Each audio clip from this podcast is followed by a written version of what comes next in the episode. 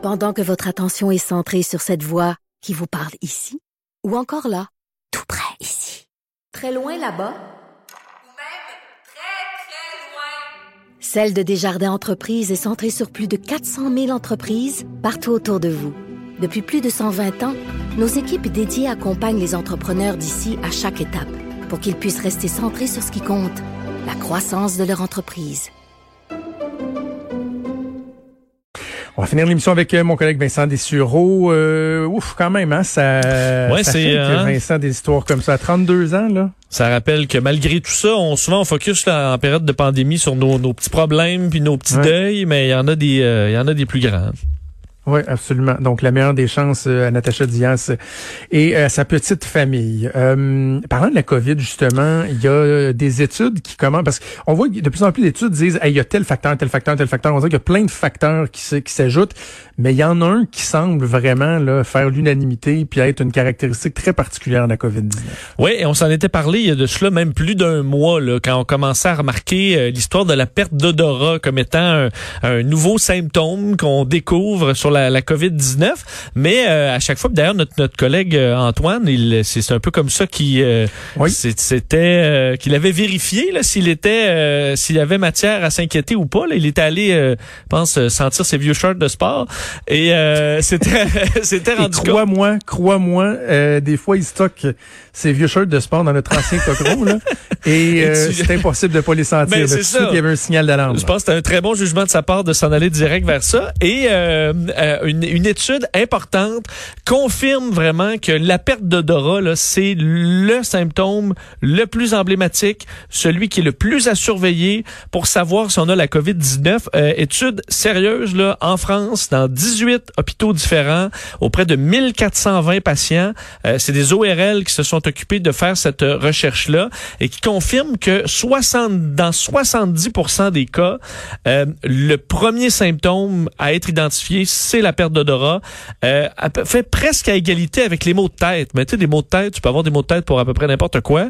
Euh, perte d'odorat, là, c'est, c'est, c'est une usité, là. Donc, c'est vraiment le premier symptôme. 70%, là, pour, je disais, mal de tête et euh, perte d'odorat. Ensuite, obstruction nasale qui arrive. Ensuite, la toux. Euh, donc, ensuite, là, le reste euh, arrive. Mais si vous sentez un symptôme, ben, tout de suite, il faut aller vérifier si on a perdu euh, l'odorat. Et ce serait donc vraiment le symptôme qui fait, même selon les chercheurs, si vous avez si vous êtes euh, en forme puis il y a pas vous avez pas le nez bouché et que vous avez une soudaine perte d'odorat, ben vous pouvez vous considérer comme Covid-19 là, confirmé et on dit vous avez à vous euh, tout de suite vous retirer, à faire une quarantaine. Alors si vous n'êtes pas nécessairement euh, malade, ben vous restez chez vous. Alors vous pouvez vous considérer comme étant euh, infecté dans la mesure où vous perdez euh, Hmm. perdez l'odorat de façon significative parce que c'est clairement le symptôme caractéristique de la COVID-19. Dis-moi, il y, a, il y a quelques semaines, toi et moi, on s'était parlé de notre niveau de paranoïa, là, tu sais, de- Oui. sur une échelle de, de, de 0 à 10.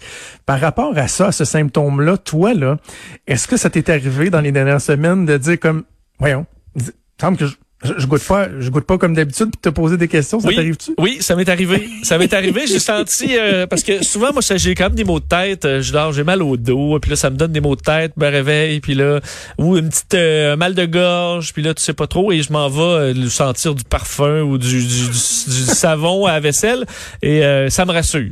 Ça m'a- je l'ai déjà fait Moi- au moins trois fois là. moi aussi. C'est tu quand est-ce que c'est arrivé, moi? Ouais. C'est arrivé, euh, c'est vraiment drôle, là, mais les deux, trois fois que ça m'est arrivé, que j'ai commis un doute, c'était en prenant une gorgée de vin. Ah, Genre, je me sers un, un- un verre de vin blanc, un apéro, puis je Ah. prends une gorgée, puis je fais comme, il y a pas de corps. ça me, ça goûte rien, ça. Puis là, je suis là, j'essaie de sniffer d'autres choses pour voir si je suis correct. Puis finalement t'avais commandé de la piquette, c'est ça l'affaire. Ben, c'est ça. Avec Ah, les commandes en ligne euh, ben, oui, c'était ça. T'avais commandé, est- c'était une bouteille de relax là. La bouteille bleue relax, c'est ça que t'avais. Avec euh, un petit rasouriz euh, Oh, un qui, qui ben, c'est parce qu'en ligne là, tu peux plus commander grand chose hein. D'ailleurs, la SAQ voudrait qu'il remédie à la situation là, s'il veut qu'on euh, évite d'aller dans leur succursale. Pouvez-vous mettre une bonne euh, une- Oui. une, bonne gamme là Je parce comprends. que je pense qu'il faut ce qu'ils que tu commandes. aussi, là. puis- Ouais.